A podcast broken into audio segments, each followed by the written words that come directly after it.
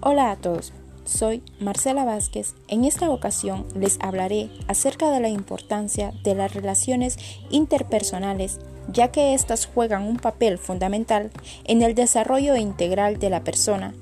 A través de ellas, el individuo obtiene importantes refuerzos sociales del entorno más inmediato que favorecen su adaptación al mismo.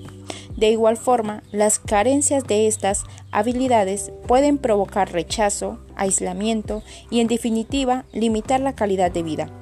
Cuando hablamos de relaciones interpersonales, nos referimos al modo de vincularse que existen entre dos o más personas basándose en emociones, sentimientos, intereses, actividades sociales, entre otras.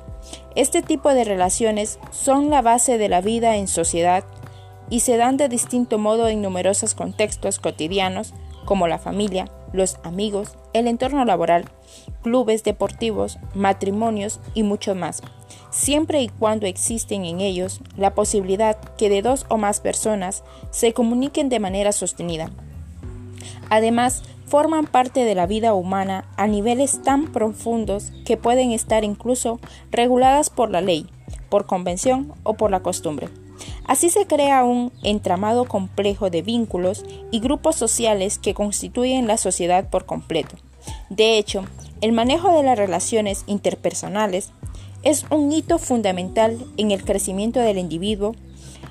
También existen varios tipos de relaciones interpersonales, como ser relaciones íntimas o afectivas, relaciones superficiales, relaciones circunstanciales, relaciones de rivalidad, relaciones familiares.